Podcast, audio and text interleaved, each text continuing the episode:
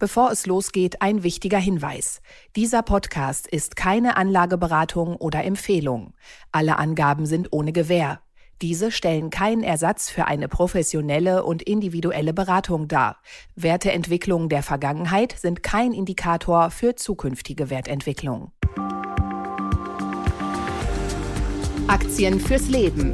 Der Vermögenspodcast von Kapital mit Petra Ahrens und Timo Pache.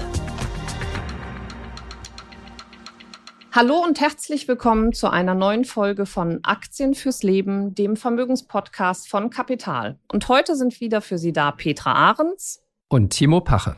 Ja, und nach unserem Ausflug nach Japan in der letzten Woche, wo die Aktien nach 30 Jahren Durststrecke ja inzwischen sich wieder ganz gut erholt haben, bleiben wir heute mal in der westlichen Welt, vornehmlich sogar in Europa mit zwei Entdeckungen, an die man vielleicht nicht auf den ersten Blick direkt denkt. Und zwar, ja, auf den ersten Blick, wie gerade gesagt, nicht wirklich ein namhaftes oder wirklich bekanntes Unternehmen. Aber wir alle haben die Produkte schon mal genutzt, sei es im Kaufhaus oder im Bahnhof oder in einem Hochhaus, Wohnhaus. Wir sprechen heute über den Weltmarktführer in der Herstellung von Aufzügen und Rolltreppen, das Unternehmen Kona aus Finnland. Und wir schauen in der Schweiz vorbei beim Hörgerätehersteller Sonova, einer der ganz großen auf dem Markt für Hörgeräte und Akustik. Und auch diese Aktie hat in den letzten zwei Jahren ein bisschen eingebüßt. Ähm, und die Frage stellt sich, und die wollen wir heute beantworten, ist das jetzt eine günstige Gelegenheit zum Einstieg? Und für das dritte Unternehmen gehen wir dann doch wieder über den Atlantik direkt ins Silicon Valley. Die Ikone des Internets, die es relativ früh erwischt hat und von der Börse genommen wurde. Heute diskutiert man darüber, das Unternehmen wieder an die Börse zu bringen. Wir sprechen über Yahoo. Petra, bevor wir jetzt aber auf äh, solche Erfolgsgeschichten kommen wie Yahoo, einmal kurz ein Blick zurück in die vergangene Woche auf den DAX und den Kursrutsch am Donnerstag. Da ging es ja ganz ordentlich runter, zweieinhalb, drei Prozent. Und die Frage, die sich jetzt ganz viele stellen, war das jetzt ein reinigendes Sommergewitter, wie es manchmal so vorkommt und auch ganz angenehm ist? Oder ist das jetzt ein Vorbote gewesen von etwas Größerem? Was denkst du?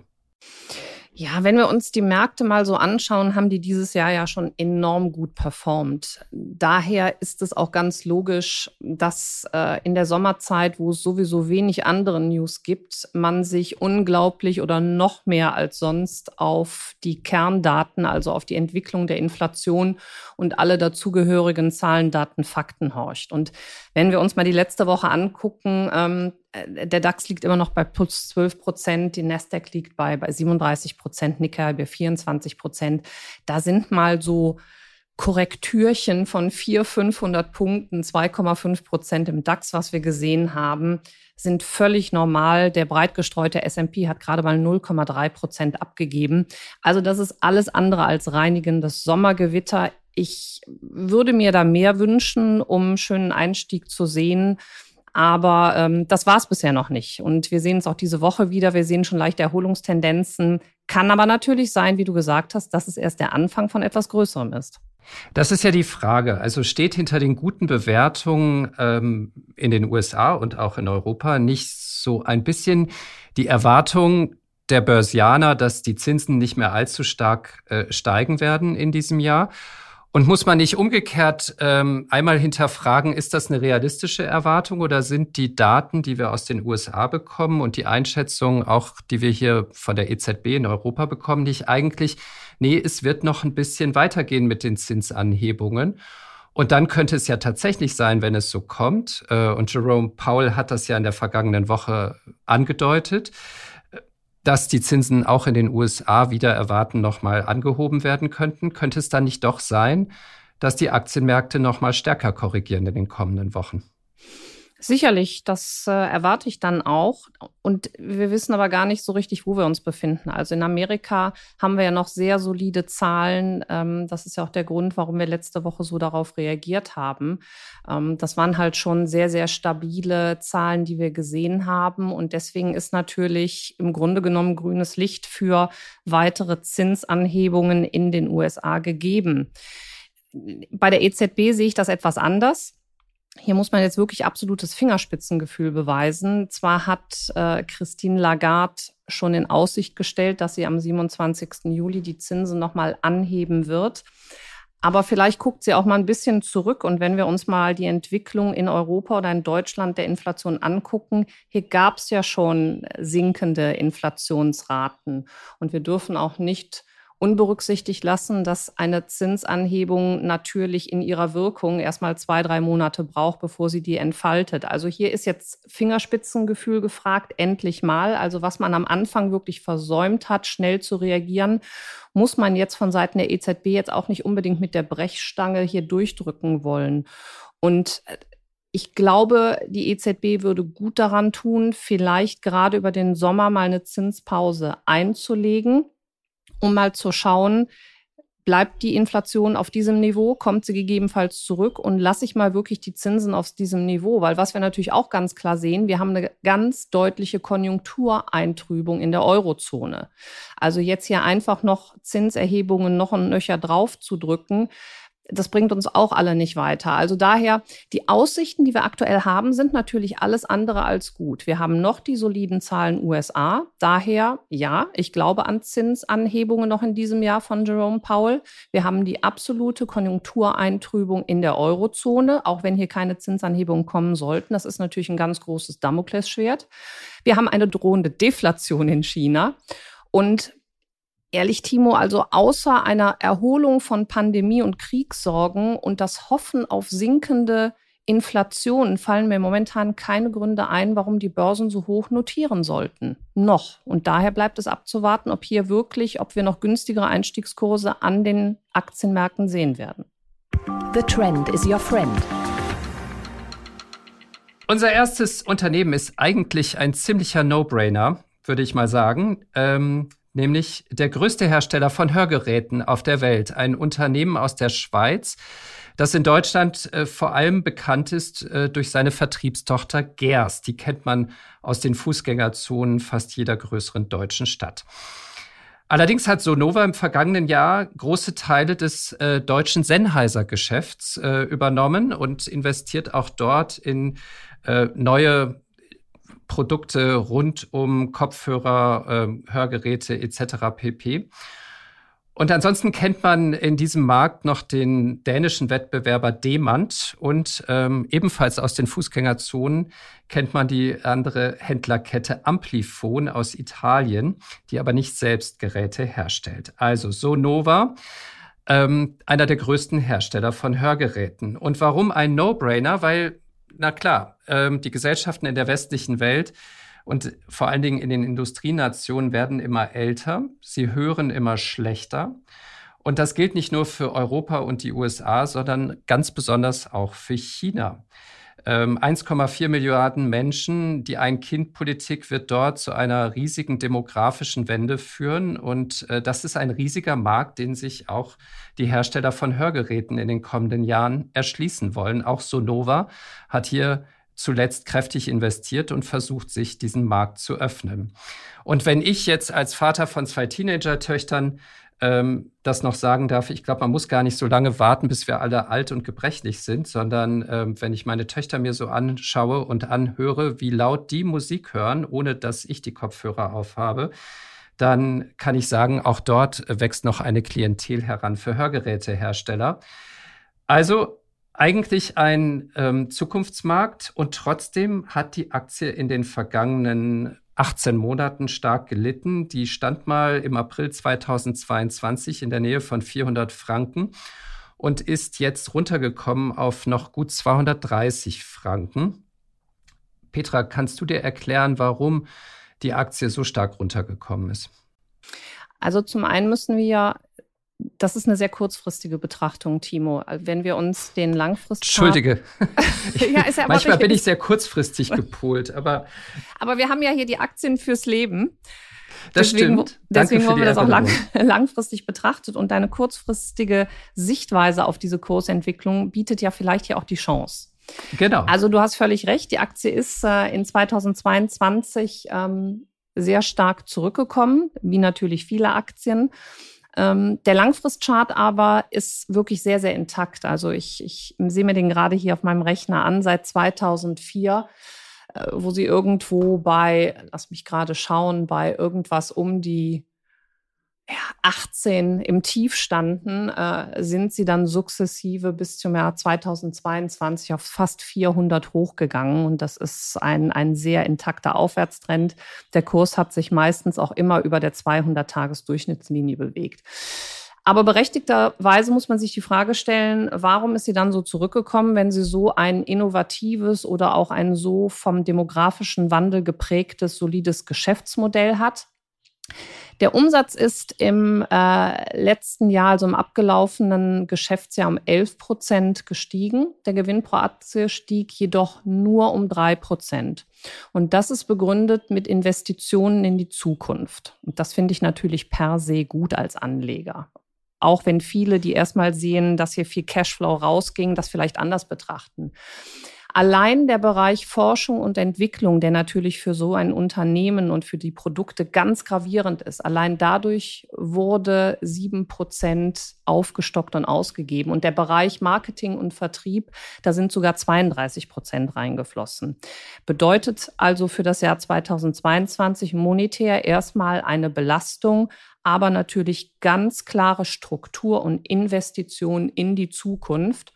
Und wenn wir uns dann einmal überlegen, dass wir hier natürlich ähm, mit einem Geschäftsmodell zu tun haben, also die müssen natürlich auch den, den Erneuerungszyklus von, von Hörgeräten, die ja immer kleiner werden, müssen mhm. sie forschen, müssen sie entwickeln, dann müssen sie es vertreiben und im Marketing bringen. Alleine hier ist ja weiteres Umsatzvolumen und Wachstum vorhergesehen. Und der Umsatz soll mittelfristig um sechs bis neun Prozent pro Jahr erhöht werden. Und deswegen habe ich mit dieser Kurskorrektur persönlich überhaupt keine Schwierigkeiten. Im Gegenteil, man kann jetzt einsteigen und er kann gegebenenfalls sogar verbilligen. Und wie erklärst du dir dann die Zahlen ähm, für das Jahr 2022? Der Umsatz hat 2022 um 400 Millionen Franken zugelegt, der Gewinn ist aber um 5 Millionen gesunken. Ähm, das passt ja irgendwie auch nicht zusammen. Dieses Unternehmen scheint nicht nur unter hohen Investitionen zu leiden, sondern auch unter gestiegenen Kosten, oder? Genau, das ist ja, das sind diese Investitionen, die wir eben hatten. Das sind die Kosten, die man hier in die Zukunft hineingebracht hat. Das belastet natürlich erstmal den Gewinn. Ähm, nichtsdestotrotz haben sie es geschafft, die operative Gewinnmarge äh, bei 29 Prozent zu halten. Und das ist gar nicht so eine schlechte Jahr. Also die Bruttomarge liegt aktuell bei 71 Prozent und für das kommende Jahr geht das Management dann auch wieder von 72 Prozent aus. Also das sind alles sehr gesunde und solide Zahlen und die Investitionen sind klar begründet durch, durch die Entwicklung für die Zukunft. Die Dividende auf die vergangenen zehn Jahre konnte Dividende pro Jahr um 10,7 Prozent gesteigert werden das auch für Investoren mit Sicherheit eine solide Maßnahme, warum man hier investieren könnte. Und die Aussichten halte ich daher für wirklich sehr, sehr gut. Entwicklung des Kurses auf die letzten zehn Jahre pro Jahr 13,2 Prozent. Also daher kann man sich diesen Kursverlauf angucken und die Chance gegebenenfalls nutzen. Was ich ja besonders spannend fand in der Vorbereitung, war die Übernahme dieser chinesischen Händlerkette High Sound im Jahr 2022. Mhm. 200 Geschäfte in 70 Städten und 20 Provinzen, also schon so einigermaßen flächendeckend vertreten. Ähm, und ich könnte mir vorstellen, dass in China wahrscheinlich wirklich noch ein Riesengeschäftsfeld oder eine Riesengeschäftsmöglichkeit für äh, solche Unternehmen wie ähm, Sonova oder Demand steckt.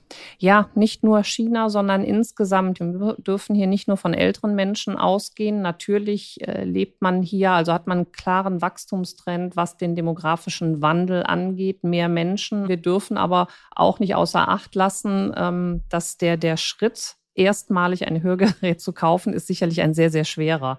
Also fast so schwer, sich wie für den Rollator zu entscheiden. Aber je kleiner die werden und je unauffälliger sie sind, sind es wahrscheinlich dann wirklich, und auch von der Technik her werden sie ja besser. Also diese, diese Stör- oder Rauschgeräusche werden immer weniger. Deswegen glaube ich schon, dass der Trend hier hingeht. Wir befinden uns hier in einem Wachstumstrend.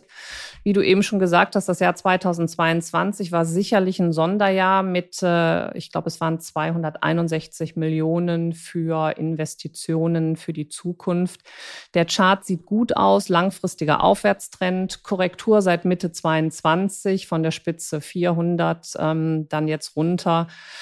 Wir hatten eine Bodenbildung, so sieht es momentan aus. Und wie ich eben schon gesagt habe, wir liegen aktuell etwas unter dem 200-Tages gleitenden Durchschnitt. Wir lagen die letzten 15, 20 Jahre immer darüber. Nur in den Jahren Corona-Ausbruch und Lehman-Pleite lagen wir darunter.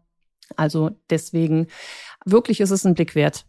Es ist ja so ein 360-Grad-Geschäftsmodell, wenn ich dir so zuhöre. Ähm, erst verkaufen sie Kopfhörer und ähm, sorgen dafür, dass die Jugend irgendwie laut Musik hören kann und danach versorgen sie sie mit, mit Hörgeräten. Wie clever, oder? Sehr clever. ähm, da sollte ich auch mal drüber nachdenken, ob uns etwas entsprechendes einfällt.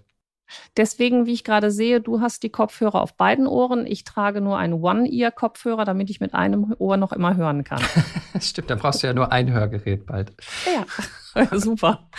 Das Ganze sehen. Ich finde das nächste Unternehmen, was wir uns vorgenommen haben, mal anzudiskutieren, mega spannend und nicht erst seitdem wir uns den, den Wert und das Unternehmen näher angeschaut haben und äh, ich auch mal für mein Depot zugeschlagen habe, sehe ich äh, sehe ich die Produkte immer häufiger. Also ich war letztens noch, ähm, ich glaube, es war bei euch, Timo, in Berlin am Bahnhof und bin auf die Rolltreppe gestiegen und vorne vor Einstieg war halt das äh, Kone-Logo zu sehen und auch in Aufzügen sieht man es. Also Kone ist einer der weltweit führenden Anbieter in der Herstellung von Aufzügen, von Rolltreppen und von Automatiktüren.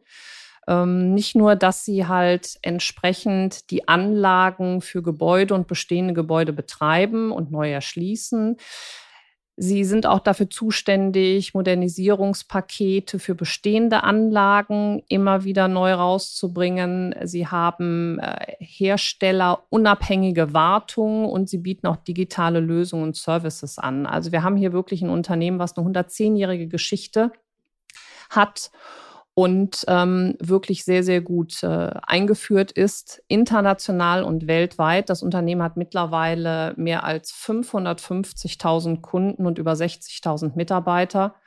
Das Unternehmen hat eine Basis von 1,5 Millionen installierte Geräte in weltweit 60 Ländern und zudem bewegt somit Kone schätzungsweise pro Tag eine Milliarde Menschen. Meine Güte, du bist, ich habe selten erlebt, dass du so begeistert bist von einem Unternehmen. Petra, aber äh, jetzt muss ich mal. ich laufe nicht gern, ich laufe nicht gerne Treppen. Achso, okay.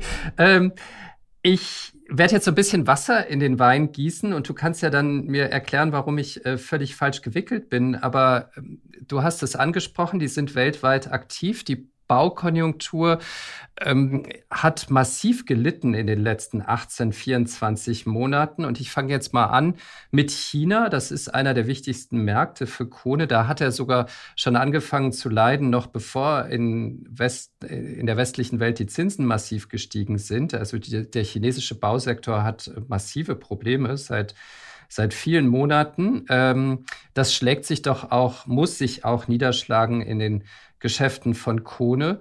Und die Zinsentwicklung, die wir auch eingangs schon angesprochen haben, die wirkt gerade in Europa und in den USA die Baukonjunktur ab. Also auch dort muss es doch perspektivisch runtergehen mit den Geschäften für Rolltreppen und Aufzüge, zumindest mit dem Neugeschäft.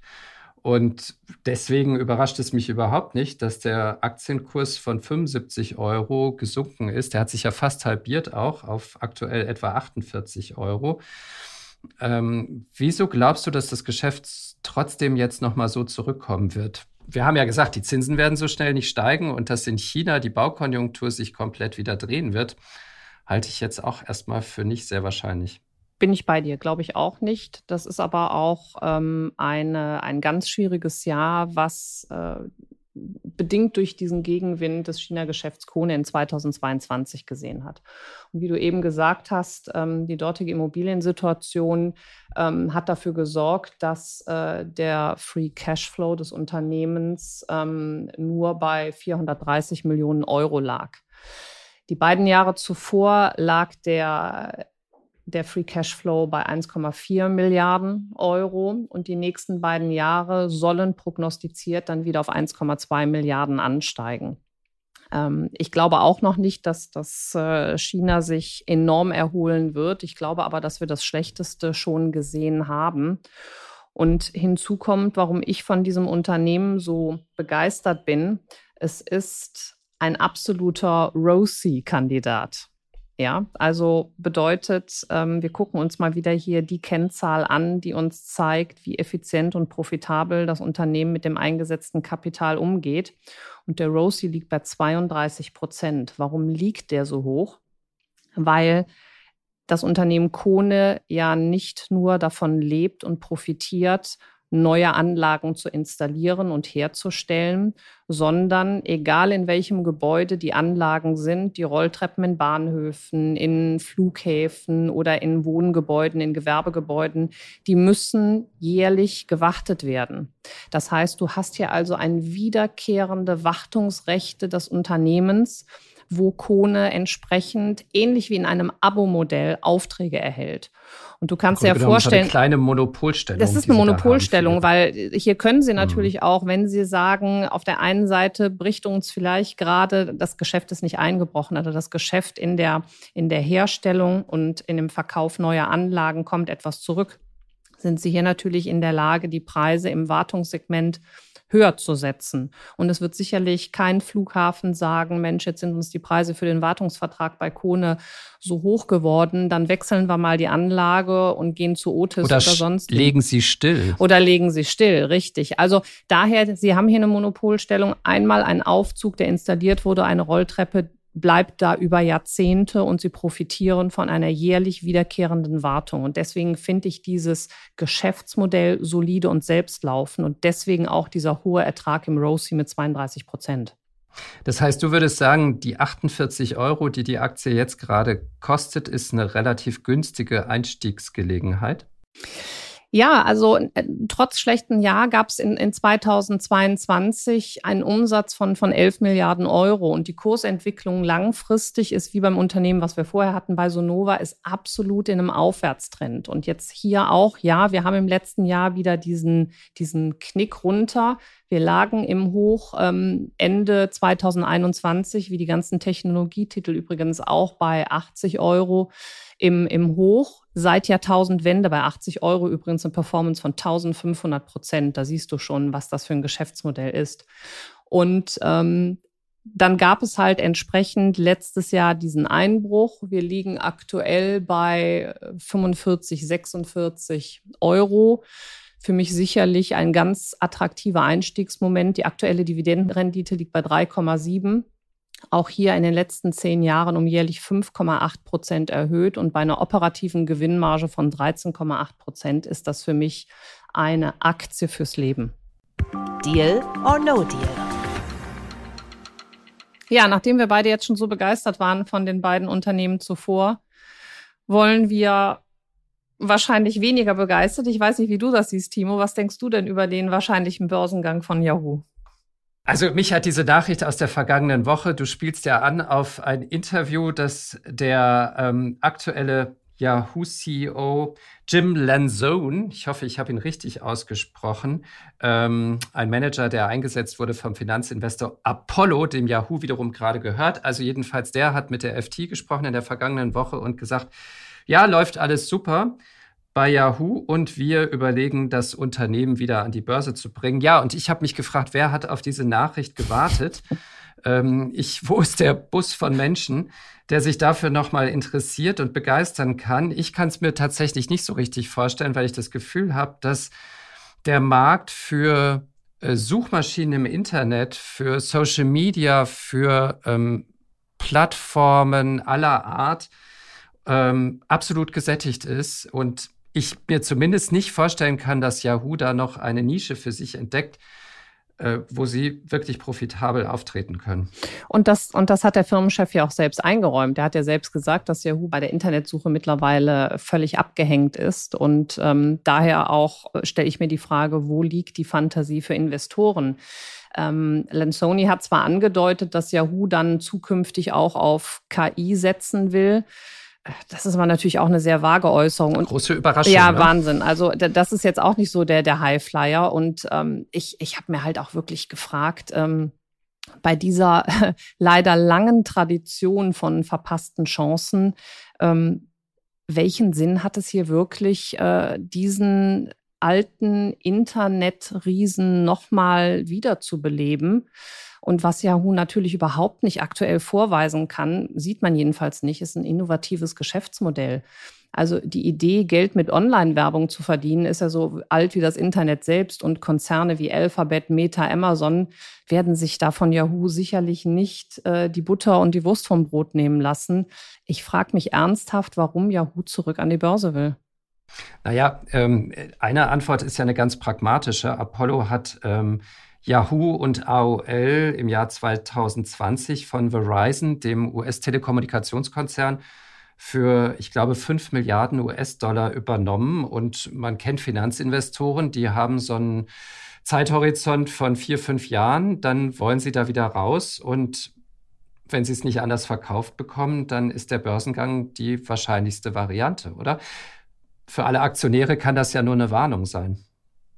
In der Vergangenheit gab es in der Tat einige Konzerne, die so gehandelt haben und wo Investoren gut beraten gewesen wären, wenn sie das weitergesucht hätten. Und mal abgesehen von dieser Warnung, die richtig ist an dieser Stelle, muss man sich natürlich auch die Frage stellen, was bringt mich als Anleger, als Investor, eine Yahoo-Aktie zu kaufen. Also ich gucke mir ja natürlich immer an, in welchem Geschäftsmodell, in welcher Branche ist mein Investment tätig.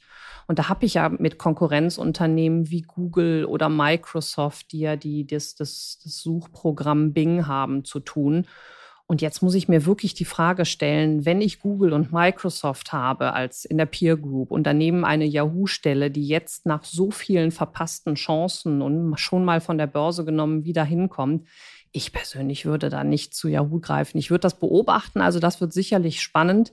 Ich befürchte aber oder ich erwarte fast, dass das echt ein Rohrkrepierer wird. Und äh, die ersten Tage vom Börsengang werden sehr, sehr interessant werden. Entweder es ist Interesse da oder es wird schon zu Börsengang, zur Emission das Interesse fehlen und dann wird auch der Kurs hier sofort wieder runtergehen. Also ob hier der Finanzinvestor wirklich Gutes getan hat, bleibt mal abzuwarten. Zumindest seien die Investoren gewarnt. Die werden nicht in Scharen kommen, um jetzt Yahoo-Aktien zu kaufen. Das glaube ich auch nicht. Ein Argument könnte natürlich sein, dass jeder die Marke irgendwie noch kennt. Ne? Also das ähm, Yahoo ist ja im Grunde genommen fast so ein Synonym gewesen, eine Zeit lang für ins Internet gehen. Äh, ich kenne sogar immer noch Leute, die diese E-Mail-Adresse haben.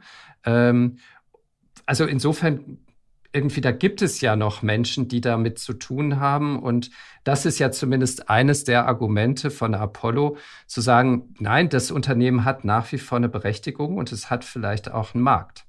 Ja, und jetzt müssen wir, wir hatten im Vorfeld ja diskutiert, es gibt ja ein Yahoo-Unternehmen, was noch im Markt ist, nämlich die Yahoo Japan, die ja in der Kombination ähm, mit, äh, mit der Softbank auf den Markt gekommen ist. Und da siehst du, dass die eine ganz andere profitable Entwicklung hinter sich gebracht hat, immer noch aktuell hat als der Mutterkonzern aus den USA.